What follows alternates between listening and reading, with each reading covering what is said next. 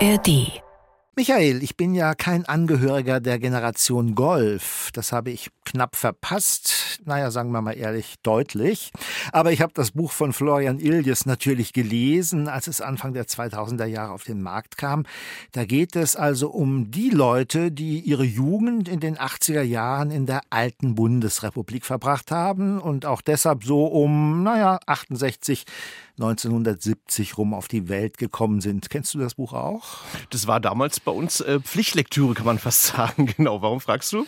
Na, weil es da eine Erinnerung an den Samstagabend in der Reinhausfamilie gibt. Frisch aus der Badewanne in den flauschigen Bademantel und dann ab ins Wohnzimmer aufs Sofa und mit den Eltern Wetten das geschaut. Wetten das gibt es nämlich seit 1981 und nächsten Samstag jedenfalls ist das der Plan gibt es das dann zum letzten Mal. Genau, moderiert vom Urgestein Thomas Gottschalk, der ist ja inzwischen auch schon 73 und ausdrücklich ist es laut ZDF die wirklich allerletzte Ausgabe. Das hat er im letzten Jahr allerdings auch schon mal gesagt. Und weil es so schön ist, hören wir aus Nostalgiegründen mal in die letzte Ausgabe vom äh, letzten Jahr aus Friedrichshafen und wir hören mal in den Anfang der Sendung rein. Das ist die Stimmung hier in Friedrichshafen. Heute früh war Olaf Scholz da, heute Abend ich. Ihr wisst, wie man sich steigert. Und los geht's. Männer ab einem gewissen Alter neigen ja dazu, auf dem Sofa vor dem Fernseher einzuschlafen, nachdem ich hoffentlich nicht der erste Mann bin, der im Fernsehen auf der Couch einschläft hat mir das ZDF eine junge Frau an die Seite gegeben, an deren Seite, glaube ich, noch keiner eingepennt ist. Herzlich willkommen, Michelle Hunziker. Und die wird beim letzten Mal übrigens nicht mehr dabei sein. Also man merkt schon, der, sagen wir mal, Altherren-Humor gehörte bei Thomas Gottschalk immer so ein bisschen dazu.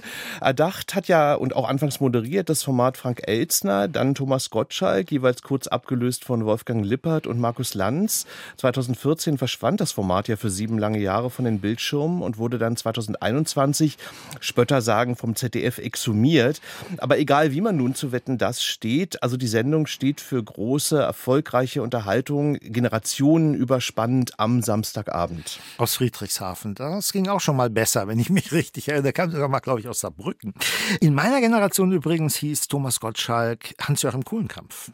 Und wetten, das war, einer wird gewinnen. Aber Badewanne und Frotteemantel gehörten auch dazu. Ich habe wetten, das in meiner Studienzeit durchaus auch ab und zu mal geschaut, aber spätestens mit Wolfgang Lippert als Moderator ist mein Interesse an dem Format dann ziemlich dauerhaft sogar erloschen. Bist du noch Fan, Michael? Der Fan würde ich nicht sagen. Ich habe nur jetzt in Vorbereitung auf die Sendung so nachgedacht. Also es sind ja 40 Jahre Fernsehunterhaltung, 40 äh, Jahre Fernsehen, auch wenn man so will. Und ich habe dann gedacht, irgendwie hat mich bei dem Format immer interessiert oder fasziniert auch, dass es ja immer so ein kleines bisschen auch so ein Abbild war von Deutschland. Also so, wenn man jetzt daran denkt, also es gab ja auch völlig absurde Wetten wie der äh, Handwerksmeister aus Baden-Württemberg, irgendeinem Dorf, der hat dann auf der Duschwand, hat er dann irgendwie Melodien erkannt, weil man die dann da quietschen musste. Also es war ja auch völlig absurd teilweise, was da passiert ist. Aber ich habe immer wieder mal reingeguckt und man darf ja auch nicht vergessen, manchmal gab es ja auch wirklich auch große Stars, also Musiker oder Schauspieler, Schauspielerinnen, die dann da waren. Also insofern, ich habe immer mal wieder reingeguckt. Mhm. Also nächsten Samstag, dann lädt das ZDF noch einmal an das große Lagerfeuer der Nation und hofft, möglichst viele vor dem Fernseher versammeln zu können. Wir gehen jetzt aber schon einen kleinen Schritt weiter und fragen, Saurier oder Kult TV, Abschied von Wetten das und Abschied überhaupt von der großen Samstagabendunterhaltung. Ich bin Thomas Biemesdörfer. Und ich bin Michael Mayer. Genau, was soll da noch kommen? Spaß beiseite, aber die Zeiten haben sich geändert, das Fernsehverhalten auch. Aber der Samstagabend ist ja noch immer etwas Besonderes in unser aller Leben. Also auch im Fernsehprogramm könnte man vermuten. Und sprechen über das große Thema wollen wir mit Claudia Wick. Sie ist Fernsehkritikerin und inzwischen in Berlin bei der Deutschen Kinemathek und in diesem Museum zuständig für die Fernsehsparte. Und und jetzt hier im Studio. Hallo, Frau Wick. Hallo. Ja, erstmal die ähm, ganz allgemeine Frage. Also wetten das als Fernsehsaurier oder würden Sie sagen, das Format hat so viel Potenzial, dass man es theoretisch auch noch fortsetzen könnte? Also das sind jetzt zwei Fragen, die ich hintereinander beantworten möchte. Okay. Also das erste ist, Wetten, das ist natürlich schon gedanklich in unserem Museum. Es durchdringt die deutsche Fernsehunterhaltungsgeschichte Und wir können da lange drüber reden, was da die Verdienste sind. Ich fand eben auch, ich habe auch schon nicht mehr im Bademantel da gesessen, sondern war auch schon ein bisschen älter, als es anfing. Fand aber als Fernseh-Heavy-Userin dieser Zeit es toll, dass diese Mattscheibe so durchlässig geworden ist, dass eben plötzlich Leute eine Idee haben durften. Das war das, was Frank Elstner eigentlich damals erfunden hat. Thomas Gottschalk hat es dann zu seinem Sofa gemacht und zu einer großen Show. Und er ist dann ja auch irgendwann eben aus Malibu eingeflogen. Er war dann ja gar nicht mehr sozusagen der deutsche Host und hat sich dann da auf Augenhöhe vermeintlich mit den amerikanischen Stars unterhalten. Und ich glaube, ich finde irgendwie jetzt ist dieses Format sowas wie der Cowboy-Stiefel von Schimanski. Ne? Es passt irgendwie zu dem, der ihn trägt. Es ist auch so ausgelatscht, dass man es eigentlich nicht jemand anderem noch anbieten kann. Das haben eben Wolfgang Lippert und Markus Lanz auch gemerkt. Und deswegen würde ich sagen, es muss dann doch auch ins Museum gehen, zusammen mit Thomas Gottschalk.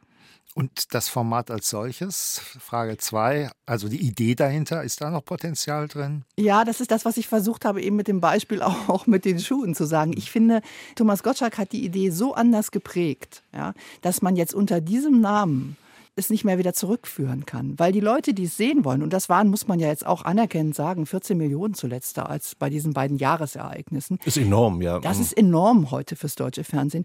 Die wollen ja genau das. Die wollen, dass Gottschalk auf die Bühne kommt, dass er aus Versehen dann doch wieder einer jungen Frau aufs Knie fasst, dass er darüber einen Altherrenwitz macht, dass dann Cher kommt. Also ich kann mir das alles, ohne dass es schon passiert ist, kann ich mir alles wunderbar vorstellen, wie das sein wird.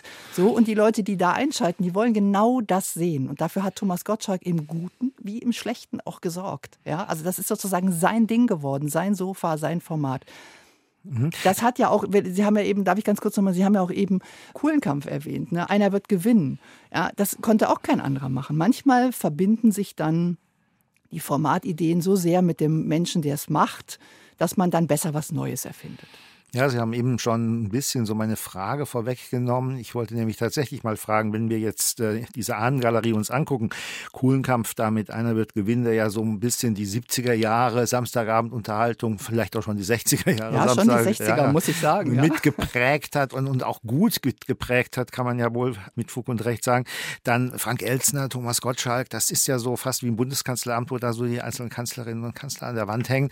Ist das so die Ahnengalerie sozusagen? Sagen und muss sich daran jetzt jeder, jede messen, die da kommen wird?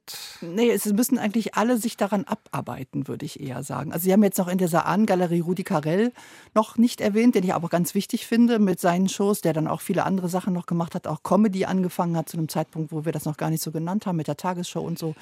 Und ich finde, jede neue Generation muss sich überlegen, was ist gut daran an den alten, ich werde jetzt mal vulgär, an den alten Säcken, ja, also an denen, die irgendwie da so sich breit gemacht haben. Wie kann ich die da runterkicken?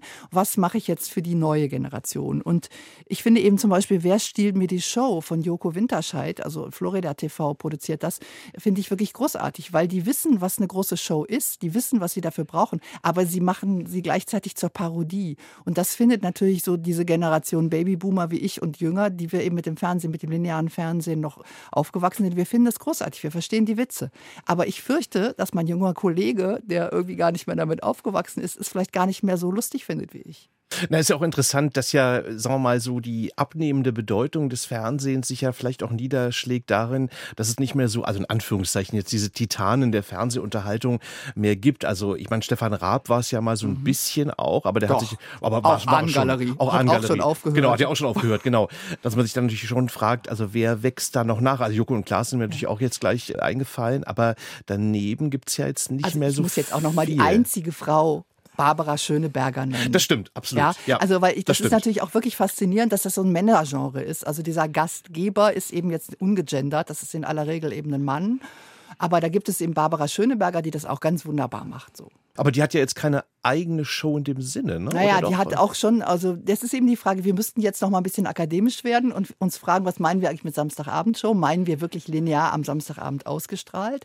Oder meinen wir, dass diese 14 Millionen zusammenkommen? Also dass dieser große Pool irgendwie entsteht von den Leuten, die das sehen wollen. Und wenn man eben sagt, es geht um diese Bedeutung, dass Leute drüber reden, dass sie es gesehen haben, da kann man schon sagen, denn sie wissen nicht, was sie tun, gehört auch in diesen Kanon der Spielshows. Sie macht ja auch die großen Galas, wenn es Preisverleihungen gibt und so. Das hat ja sozusagen noch so ein Umfeld. Ja, gefühlt ist sie immer da, ne? Ja, so. genau. Meine ich jetzt aber, finde ich aber schön, dass sie immer da ist, weil, weil sie auch eine andere Farbe da reinbringt. Ne? Aber wenn wir jetzt zum Beispiel über diesen Impact reden, dann muss man mhm. sagen, dass sowas wie das Dschungelcamp, wenn es dann 14 Tage lang passiert, natürlich genau das ist. Da sitzen wieder Leute, ich dusche noch mal eben die Kinder und dann setzen wir uns davor und finden das funny. Oh. Ähm, man muss eben wirklich gucken, auf welcher Ebene man das verhandelt. Ja, aber trotzdem, gerade das, was Sie eben so, so fast schon ein bisschen wegbürsten wollten, nämlich die Frage, zeitakkurat, zeitspezifisch, Samstag 20.15 Uhr bis irgendwann mal ein gnädiger Regisseur schwarz zieht. Das meine ich unter anderem auch. Gibt mhm. es das noch?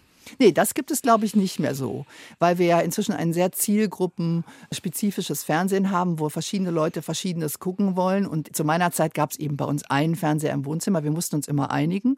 Und mit meinen Eltern, und das hat sich dann noch mal einmal wiederholt, als ich mit meinen Eltern, als sie schon Rentner waren, in Urlaub war. Und pups, plötzlich hatten wir im Hotel nur einen Fernseher, mussten uns wieder einigen. Das war vielleicht komisch, weil wir das eben schon lange nicht mehr gemacht hatten. Und worauf haben wir uns geeinigt? Auf Günther Jauch. Ja, das, also das ist genau das, was dahinter steht. Wenn man sich einigen muss, dann muss man eine, also eine Potpourri-Show haben. Dann muss es für alle irgendwie ein bisschen passen, damit niemand irgendwie der Opa nicht einschläft und die, die Enkeltochter nicht irgendwie verzweifelt mhm. darüber ist. Aber war ja Wetten das, ne? So genau, das war das, das war dieses Wetten das Modell. Nur jetzt ist es ja so, wir haben ja alle noch unsere anderen Devices. Also wäre ich jetzt heute mit meinen Eltern im Urlaub, würde ich sagen, schaut es mal, ich gucke ein bisschen im Internet. Also das heißt, die Frage ist ja, hat das lineare Fernsehen noch diese Bedeutung? Die Gesellschaft zusammenzuführen.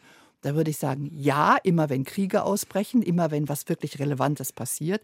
Aber in der Unterhaltung wird das immer schwieriger.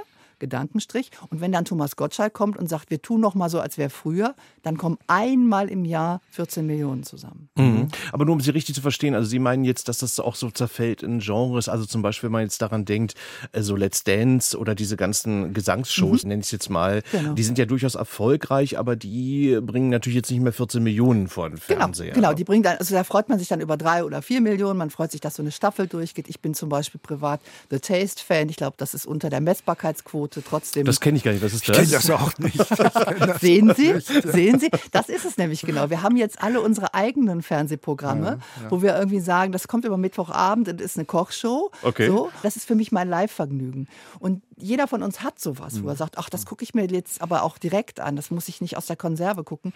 Aber es sind eben nicht mehr alle zur gleichen Zeit.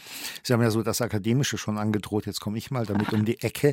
Kann man denn vielleicht sagen, dass diese große Samstagabendunterhaltung, wie sie eben in den späten 60ern, 70ern, 80ern da war, erfunden wurde, weiterentwickelt wurde, jetzt der, ja, wie soll man sagen, der Steinbruch ist, aus dem man sich so einzelne kleinere Formate rausbricht oder äh, ja, das große Stück Rind das filetiert wird, sodass äh, Harald Schmidt zum Beispiel den Late-Night-Gedanken, der ja schon bei Kuhlenkampf da war, genommen hat, andere wiederum die großen Stars auf die Bühne bringen und dann ein Jauch einfach nur noch fast schon schematisch äh, Quizfragen stellt. Also verschiedene Formate aus diesem einen großen Format für alle generiert mhm. wurden.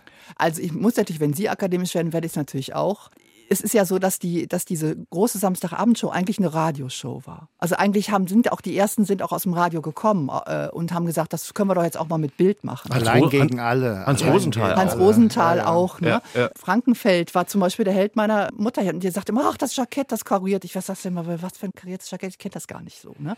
Also das, wir haben auch schon so eine Schichtung in Generationen schon immer gehabt und es kam eigentlich aus dem Radio und es kam auch von der Revue. Es hatte diese große Treppe. Und wenn dann dann eben Rudi Carell plötzlich auf dem Fließband steht und die Show eröffnet und nicht mehr die Treppe runterkommt und Max Greger macht dazu Musik, dann mhm. war das eben genau, wie Sie sagen, die Veränderung, der Zeitgeist, dass sich das weiterentwickelt hat. Harald Schmidt hat sein Konzept mit diesem Tisch, das ist halt amerikanische Late Night. Die hatten alle einen Tisch, dahinter war immer New York zu sehen. Mhm. Und äh, das ist alles so, dass man ja auch international geschaut hat. Das gibt nicht dieses Filet, wo man sich ein Stück abschneidet, sondern es gibt ja eigentlich einen riesigen Eintopffernsehen. Es gibt tausend Formate und die kann man immer wieder neu durchkochen. Sie merken, ich liebe Kochshows und daher mein Vergleich. Und dann bin ich eben wieder bei zum Beispiel, wer steht mir die Show, wo diese ganzen Versatzstücke auf auftauchen wieder und wo man das lustig findet, weil sie plötzlich ironisch gewendet sind. Ich würde gerne mal auf den Aspekt des Spielens kommen. Es ist ja ganz offensichtlich bei der jungen Generation, also die boomende Gaming-Branche. Also das Spielen mhm. ist ja immer noch sehr, sehr beliebt als Freizeitunterhaltung.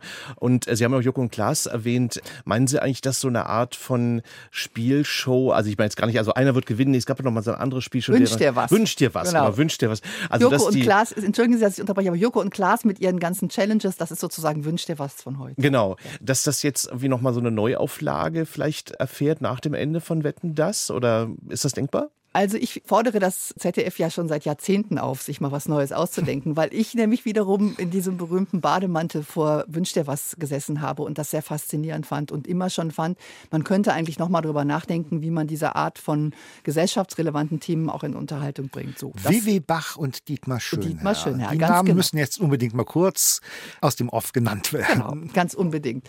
Und das das können wir ja nur den Sendern überlassen oder den Produktionsfirmen, die das jetzt irgendwie machen. Aber die schauen natürlich auch auf ein Publikum und sagen, wollt ihr das überhaupt? Wir können eigentlich heute über das lineare Fernsehen nicht mehr reden ohne das nonlineare Fernsehen und also das, was man sich jederzeit irgendwo angucken kann und auch den ganzen anderen Angeboten.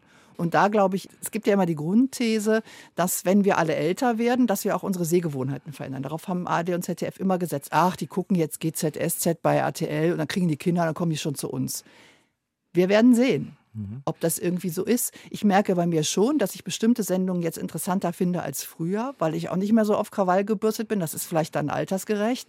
Aber ob das jetzt heißt, dass ich jetzt nochmal Wetten das Fan bin, ich bezweifle das. Mhm. Ich kann Ihnen empfehlen, am 2. Dezember das Adventsfest mit tausend Lichtern und Florian Silbereisen kommt Ihren neuen Sehgewohnheiten vielleicht entgegen. So, so, so, so alt bin ich jetzt aber noch nicht. aber damit legen wir doch den Finger auf die Wunde, denn es läuft doch tatsächlich ziemlich viel Herzschmerz und dies ja. und das am Samstagabend aktuell. Ja, es läuft für die Leute, die Samstagabend nichts anderes vorhaben. Das finde ich auch total legitim. Also ich bin eine große Verfechterin des öffentlich-rechtlichen Rundfunks und des Beitragsservice und so. Wir brauchen auch die Unterhaltung, damit die Leute wissen, wofür sie diesen Beitrag Zahlen, alles richtig. Ich muss es mir aber nicht angucken. Und weil das viele Leute eben auch sagen, ich habe da auch noch was anderes, was ich mir angucken kann. Deswegen haben wir jetzt nicht mehr, früher hatten wir ja Quoten von 30 Millionen, dann waren wir stolz auf 14 Millionen. Jetzt reden wir auch über ein erfolgreiches Programm von 3 Millionen. Und das zeigt, dass die Gesellschaft eben diverser geworden ist in ihren Bedürfnissen. Und mhm. deswegen glaube ich, um Ihre Frage immer mal wieder zu beantworten, alle paar Minuten, nein, ich glaube nicht, dass die Samstagabendshow noch mal eine Renaissance hat, so wie das Thomas Gottschalk vorgefunden hat, als er es damals übernommen hat. Aber dann nehmen wir mit, also die Show als solche stirbt nicht und auch die Unterhaltung stirbt nee. natürlich nicht, aber es stirbt dieses allumfassende, Generationen umfassende große Konstrukt, sage ich jetzt mal, wie wetten das halt genau. so. Ne? Also Sofa-Fernsehen haben wir das immer genannt, mhm. ja, das, also wo eben dann alle Generationen zusammen vorm Sofa sitzen. Dafür braucht man ein Sofa und einen Fernseher. Also im Prinzip entnehme ich jetzt alledem, sollten wir doch unbedingt diese letzte Sendung gucken, denn die wird Geschichte schreiben. Das letzte Mal große Samstagabendunterhaltung im deutschsprachigen Fernsehen. Und dann kommt die Segmentierung der Gesellschaft, der Generation. Die einzelnen Formate werden sich prächtig entwickeln, aber niemals mehr 15 Millionen gleichzeitig vor dem Fernsehschirm vereinen. Ja, so ist es halt. Das ist der Lauf der Dinge. Nicht wahr, Michael? Genau. Frau Wick, dann danken wir Ihnen sehr für den Besuch ins Studio. War sehr spannend. Dankeschön. Und dann gute Unterhaltung am 25. November bei der letzten Sendung. Bitten das. Dankeschön. Danke. Medien. Cross und quer. Der Podcast.